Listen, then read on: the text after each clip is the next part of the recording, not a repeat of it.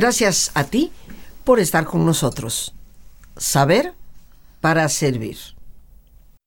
Decía Stephen Crane que el que puede cambiar sus pensamientos puede cambiar su destino.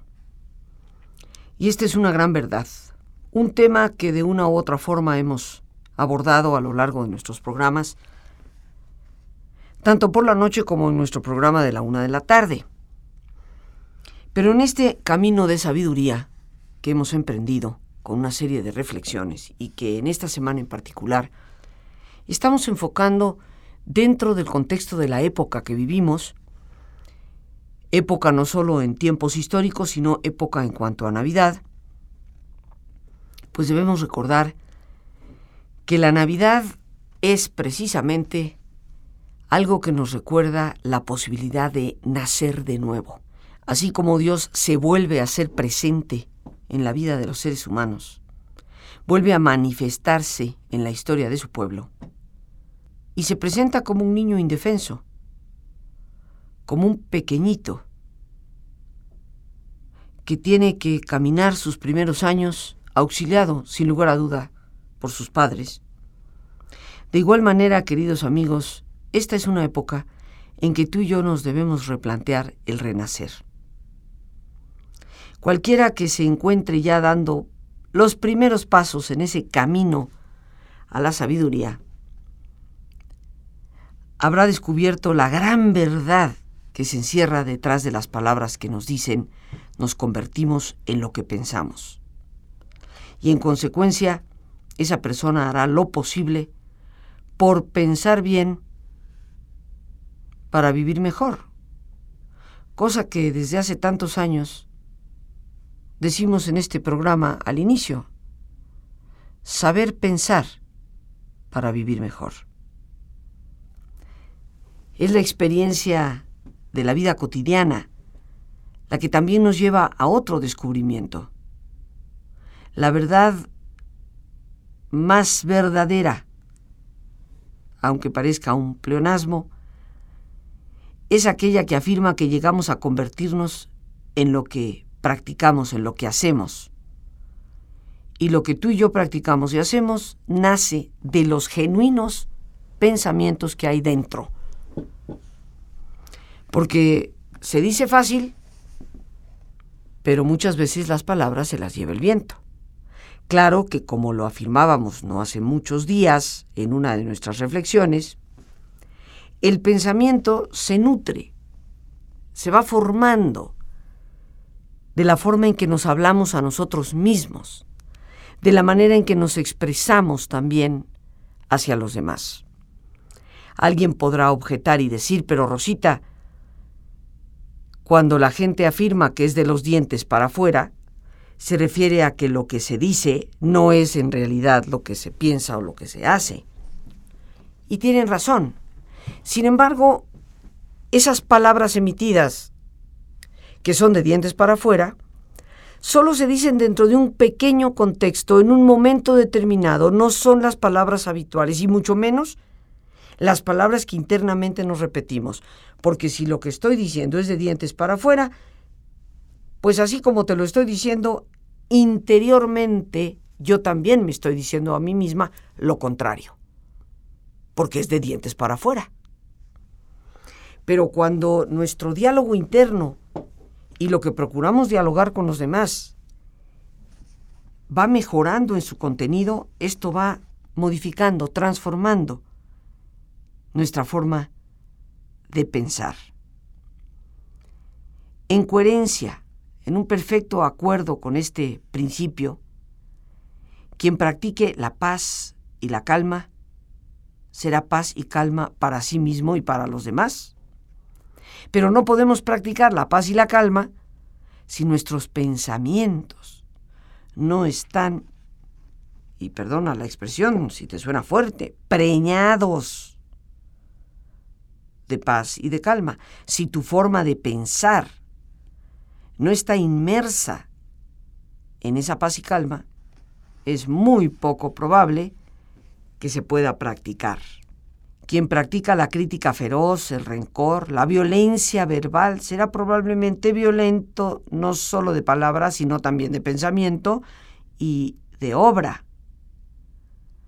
A quien todo parece estresarle, desquiciarle, a todo le aburre, todo le saca de sus casillas, pues seguramente se ha convertido en un ser insoportable, desquiciado, siempre alterado, y así podríamos enumerar todos los ejemplos que tú quieras.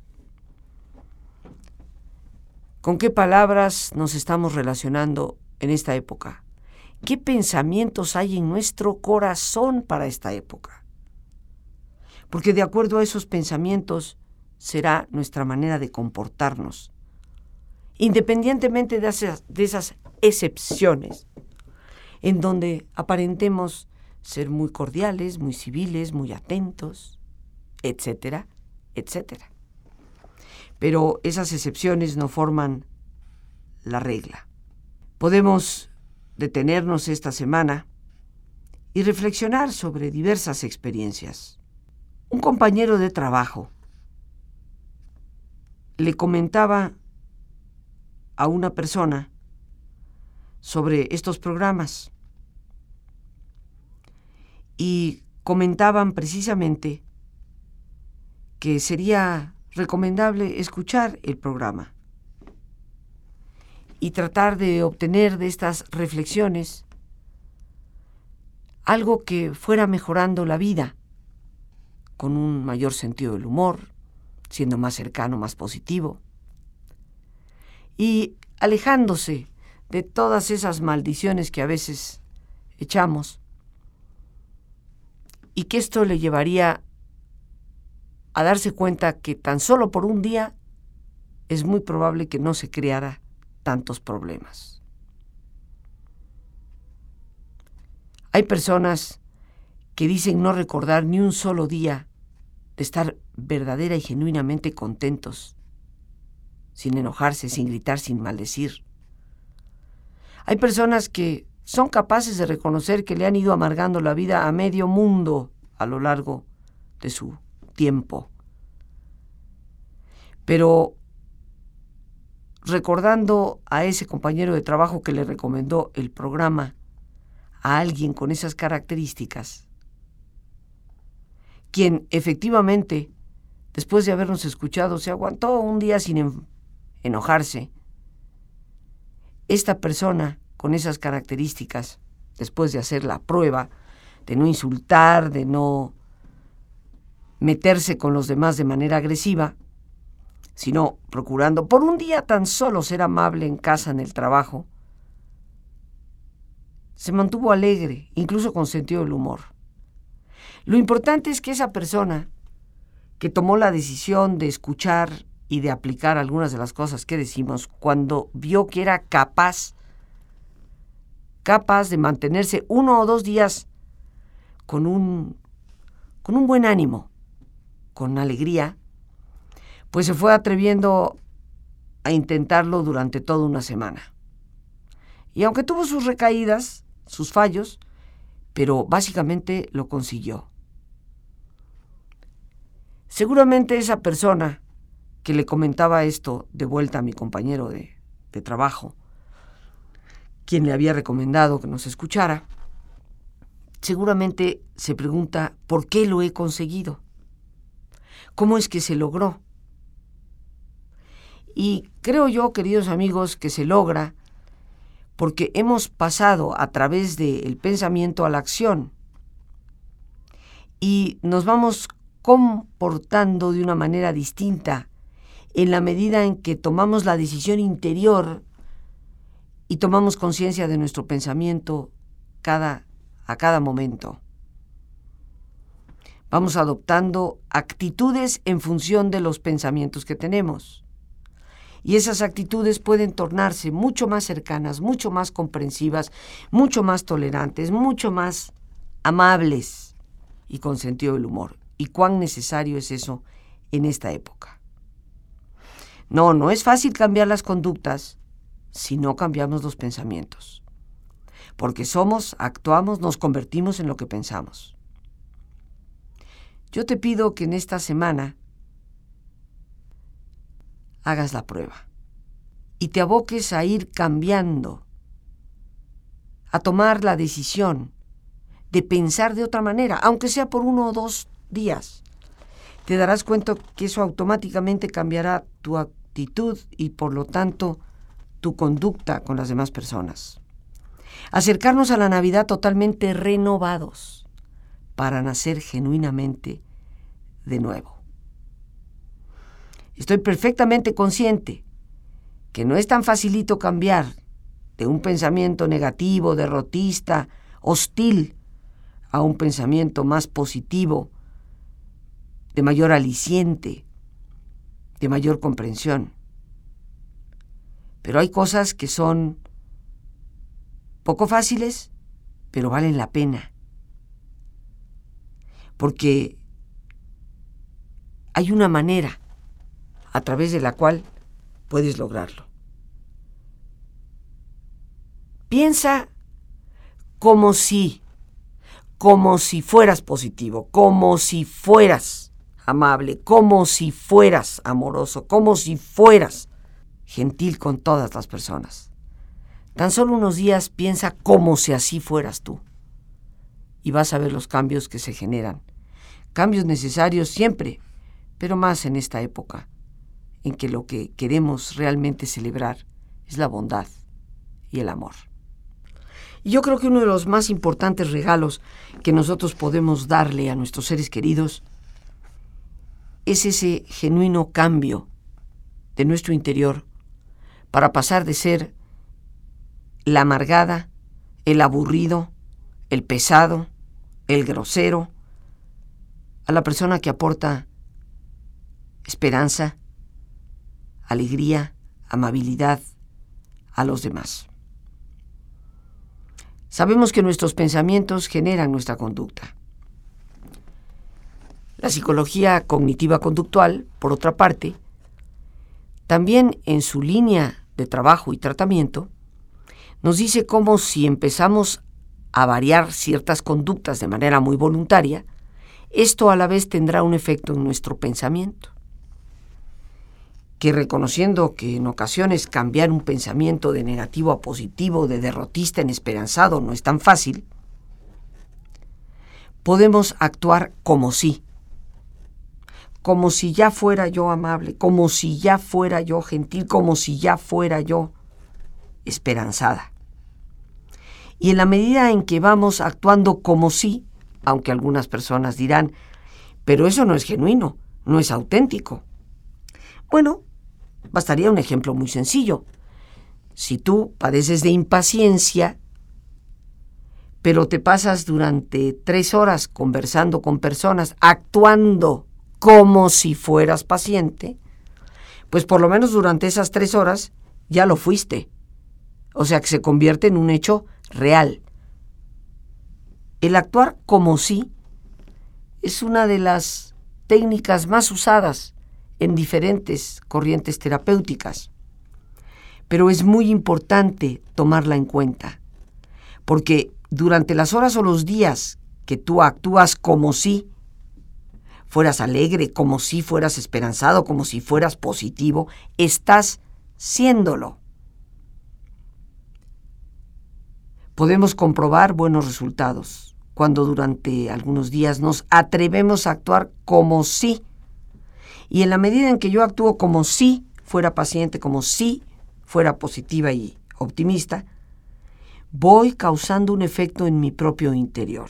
Porque al ser los seres humanos una unidad, cuerpo, mente, espíritu, lo que pensamos afecta a lo que hacemos, pero a la vez lo que vamos haciendo afecta también lo que pensamos. El pájaro, dice por ahí un viejo proverbio, el pájaro no canta porque está alegre, sino que está alegre porque canta. Ojalá que tus acciones positivas, tu intento estos días de actuar como si, te lleven a sentirte mejor, a pensar con ilusión, con confianza, con optimismo, algo tan importante para esta época. ¿Qué caso tiene que la Navidad la dejemos de nuevo pasar como una época de simples nostalgias, como una época de carreras, como una época de contratiempos, como una época de gasto económico que nos sangra y nos lleva a lo que muchos llaman la cuesta de enero. Yo digo que en enero no debe de haber cuesta y no debe haberla si en diciembre hemos actuado de forma racional y de forma genuina de acuerdo a la temporada. Los regalos para la familia, para los amigos, no tienen por qué ser ni caros y en muchas ocasiones ni comprados. Puede ser algo que nosotros producimos con nuestras propias manos y también puede ser esa tarjeta significativa en donde nos hemos dado el tiempo de escribir las palabras más amorosas a la otra persona, que son mucho más significativas que el regalo. No sé tú, pero cuando alguien me obsequia algo y trae una tarjeta, lo que más me interesa es la tarjeta. ¿Qué dice la tarjeta? Porque ahí hay palabras que pueden ser mucho más significativas para mi vida que lo que el regalo mismo es en términos materiales. Actúa como sí. Y te darás cuenta que el actuar como sí, voy a ser amable, o sea, voy a comportarme amablemente como si realidad lo fuera. Y aunque no faltará el que diga, pero eso es de hipócritas. Mi pregunta o respuesta sería en forma de pregunta. ¿Qué es lo que realmente anhelas de la vida? ¿Pasártela bien o pasártela con tristezas y amargura? Y si tu respuesta estoy segura es pasártelas bien, porque no creo que haya nadie que quiera ser un amargado y quiera pasar la vida en la tristeza profunda, si realmente queremos pasárnosla bien, pues eso depende de nosotros mismos. Pensamiento y acción. Y hoy yo te invito a reflexionar. El que puede cambiar su conducta puede también cambiar su pensamiento. Y si actúo como si fuera paciente, como si fuera alegre, durante ese tiempo que digo aparentarlo, lo estoy siendo. Y en la medida en que reitero ese comportamiento, eso se va convirtiendo en una forma de pensar y de sentir. Navidad es época para renacer, es época para cambiar. Siempre hablamos de los propósitos del año nuevo, pero si en la Navidad estamos celebrando el nacer de Dios, Dios es el que siempre renueva las oportunidades, es el que nos lleva a revivir de corazón. Y aunque muchos le atribuimos nuestros disgustos, nuestras diferencias, nuestras lágrimas que a veces se dan en esta época, a lo que otro dijo imprudentemente, a lo que otro hizo, esto debe de combinarse con otra reflexión de verdadera sabiduría, que es saber callar. Todos los problemas de la humanidad proceden de la incapacidad del hombre para permanecer sentado en silencio a solas en una habitación. Decía esto Blas Pascal, un gran pensador, un gran filósofo de siglos atrás. Y efectivamente, esta es una época también para hacer silencio interior.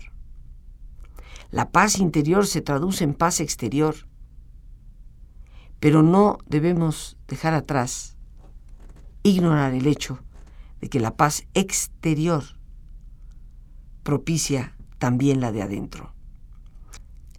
Busca espacios de silencio, fuera y dentro de ti, porque siempre habrá un lugarcito en el que te puedas apartar para meditar, para reflexionar sobre tu aquí y tu ahora, sobre tus proyectos inmediatos, sobre el porqué y el para qué de tu existencia. Y sin duda ese silencio buscado, deseado, mantenido, será fecundo en tu relación con los demás. será fecundo no solo para tu interioridad, sino que se va a traducir en fecundidad para tus relaciones humanas, para tu actividad cotidiana. Desde Confucio hasta la época más moderna, pasando por Pitágoras, Ovidio, Catón, Solón, Séneca, hasta el mismo Federico Nietzsche, por tan solo mencionar algunos de los grandes pensadores, escritores, filósofos, desde Confucio hasta Víctor Frankl. El silencio es la gran palabra, siempre fecunda, llena de contenido, que estos grandes, desde Lao Tse hasta Mahatma Gandhi, es la palabra que todos ellos pronunciaron, sintieron, vivieron, porque los más sabios son los que saben hacer espacios de silencio. Y en esta época, en medio de tanto bullicio, si queremos, como hemos venido conversando, actuar como sí, necesitamos una fortaleza interior, una determinación, una voluntad que se alimenta de ese espacio de silencio que debemos buscar, como hemos dicho, no solo dentro, sino también afuera. Así que proponte darte esos espacios para que tu día no sea un correr desde muy temprano en la mañana hasta muy tarde por la noche, para llegar a casa con ese agotamiento que se refleja en tu mal humor y en tu mal trato a los demás.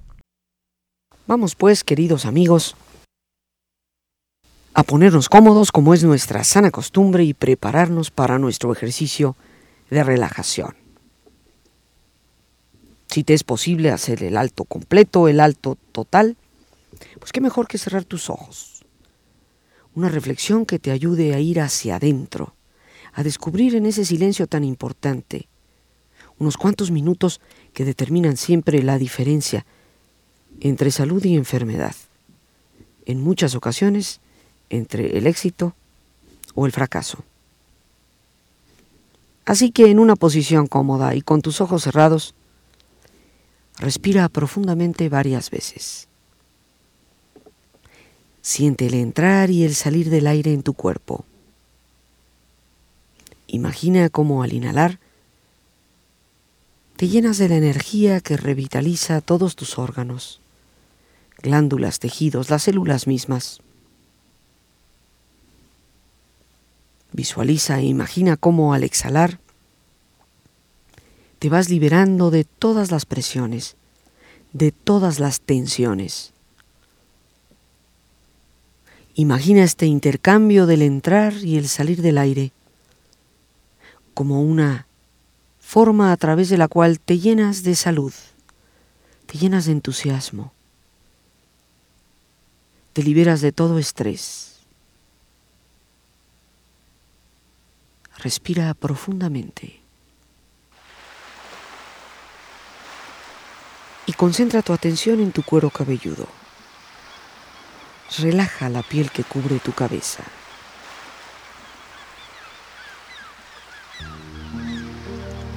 Relaja tu frente.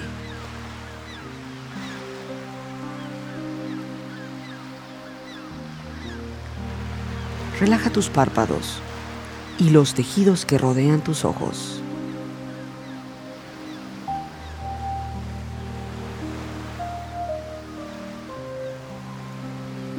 Mejillas, la piel que cubre tu cara.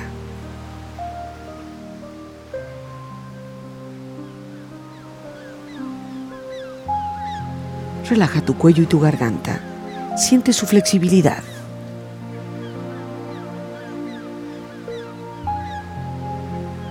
Relaja tus hombros, brazos y manos.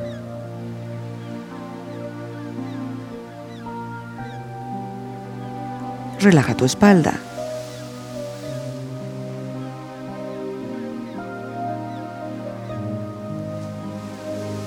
Relaja tu pecho, exterior e interiormente.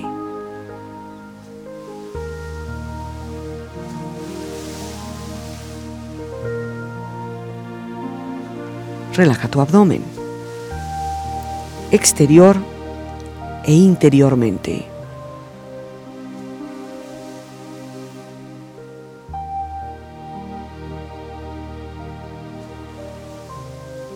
Relaja tus muslos.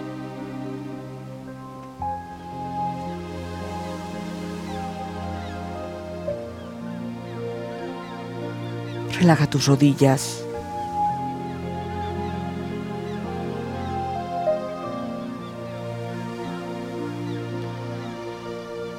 Relaja tus pantorrillas.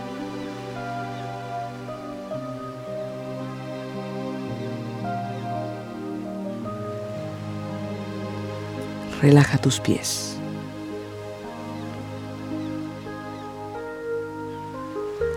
Y con esta agradable sensación de relajamiento en tu cuerpo, proyecta ahora en tu mente la imagen de un lugar agradable, lleno de paz, de serenidad, lleno de belleza. Imagina los colores, los sonidos, los aromas, la temperatura. Siente estar ahí. Disfrútalo.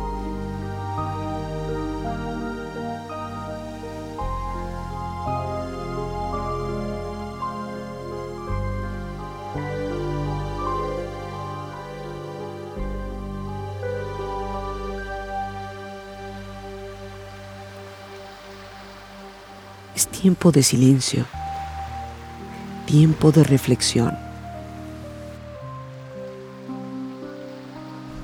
Un regalo muy especial. Hace ya tiempo un hombre castigó a su pequeña de cuatro años por desperdiciar un rollo de papel de envoltura dorado. El dinero era escaso en esos días, por lo que explotó en furia cuando vio a la niña tratando de envolver una caja para ponerla debajo del árbol de Navidad. Sin embargo, la niña le llevó el regalo a su padre a la mañana siguiente y le dijo, esto es para ti, papito. Él se sintió avergonzado de su reacción de furia, pero nuevamente volvió a explotar cuando vio que la caja estaba vacía. Una vez más gritó, ¿Qué no sabes que cuando das un regalo a alguien se supone que debe tener algo adentro? La pequeñita volteó hacia arriba con lágrimas en los ojos y dijo, Oh papito, no está vacía. Yo soplé muchos besos adentro de la caja, todos para ti, papi. El padre se sintió morir. Puso sus brazos alrededor de su niña y le suplicó que lo perdonara. Se ha dicho que el hombre guardó esa caja dorada cerca de su cama por varios años y siempre que se sentía derrumbado tomaba de la caja un beso imaginario. Cada uno de nosotros hemos recibido una caja dorada. El amor incondicional de Dios. Muchos de los besos de nuestros padres, de nuestra familia, de nuestros amigos en Navidad, nadie podría tener una propiedad o una posesión más hermosa que esta.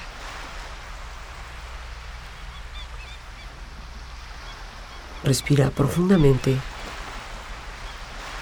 Relájate bien. Y con esta experiencia empieza lentamente a estirarte, brazos, manos, piernas y pies, moviendo tu cuello, bostezando si lo deseas, haciendo que tu cuerpo retome su nivel de actividad habitual hasta lentamente abrir tus ojos. Ojos abiertos, bien despierto, muy a gusto, bien descansado y en perfecto estado de salud, sintiéndote mejor que antes. Asegúrate que en estas fechas puedas ser el promotor en medio de tu núcleo familiar y de amistades para proponer un instante de silencio que nos haga más que todo sentir la afinidad del corazón con los que nos rodean. Evitaremos tantos contratiempos, tantos disgustos, tantos sinsabores que tristemente en medio de las familias se dan en esta época.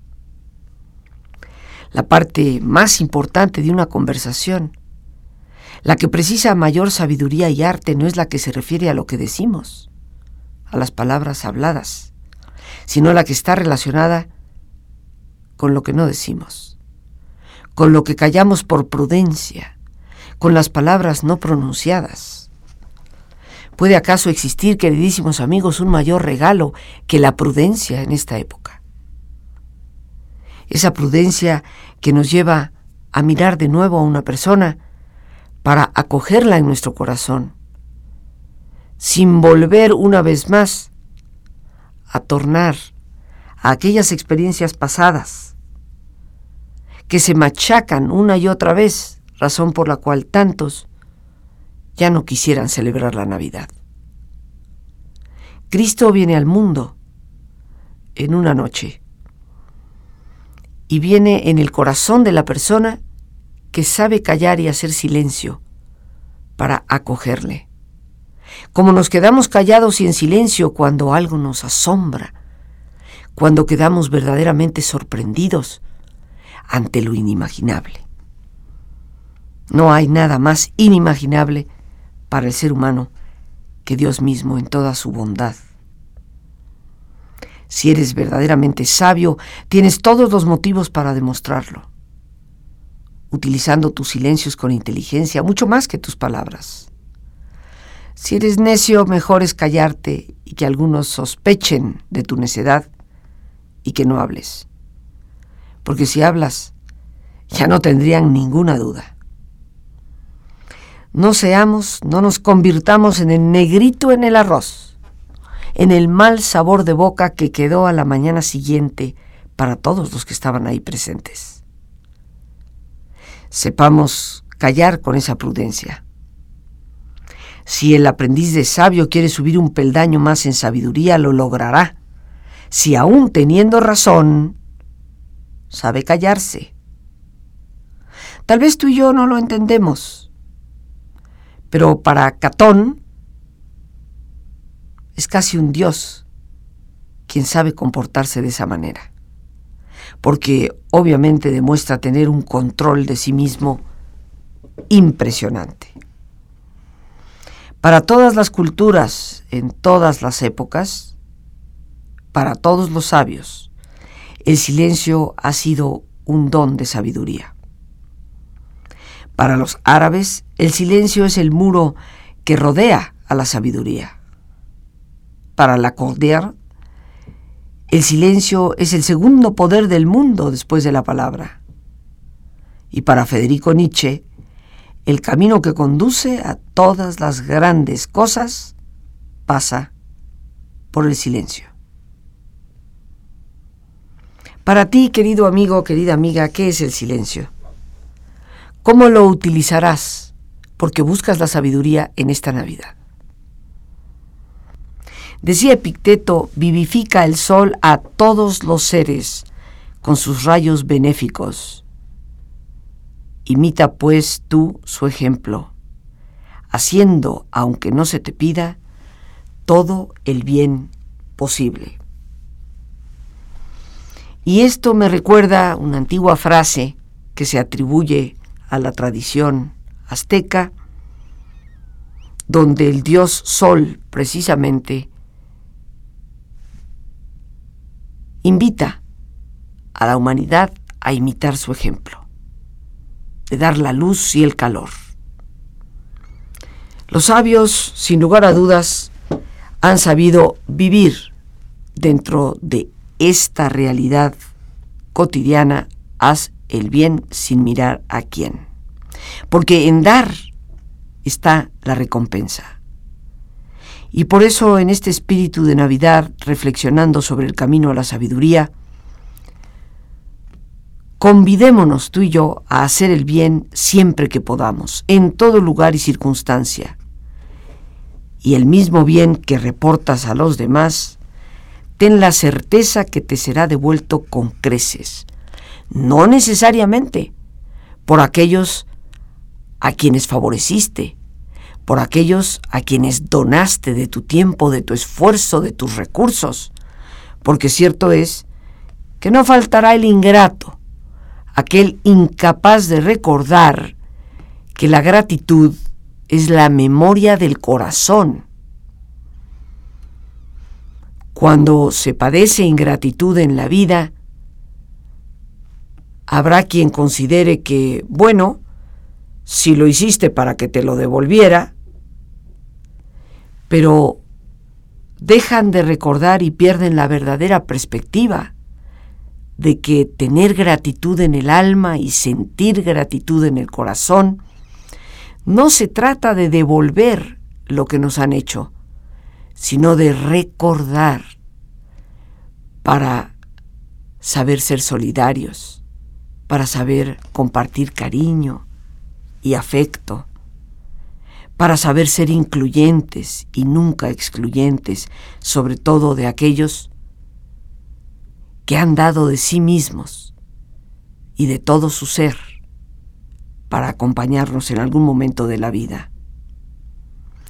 Pero por supuesto, queridos amigos, en el camino a la sabiduría, haz el bien primero que todo a quienes tienes más cerca y siempre a cualquiera que se cruce en tu camino, pero sin distinción, sin mirar a quién lo haces, sin sopesar la conveniencia o lo que podrías considerar inutilidad a este, a este jamás posiblemente lo volveré a ver en mi vida. Tan solo se ha cruzado conmigo en la calle, en el autobús. ¿Qué más da? En cambio, este, este puede tener influencias, favorecerme a mí en algún momento del futuro. Pero cierto que eso no es el camino a ser sabios. Por eso, hacer el bien sin mirar a quién nos obliga a no tener esas distinciones. No pretendemos con estas palabras convencer a nadie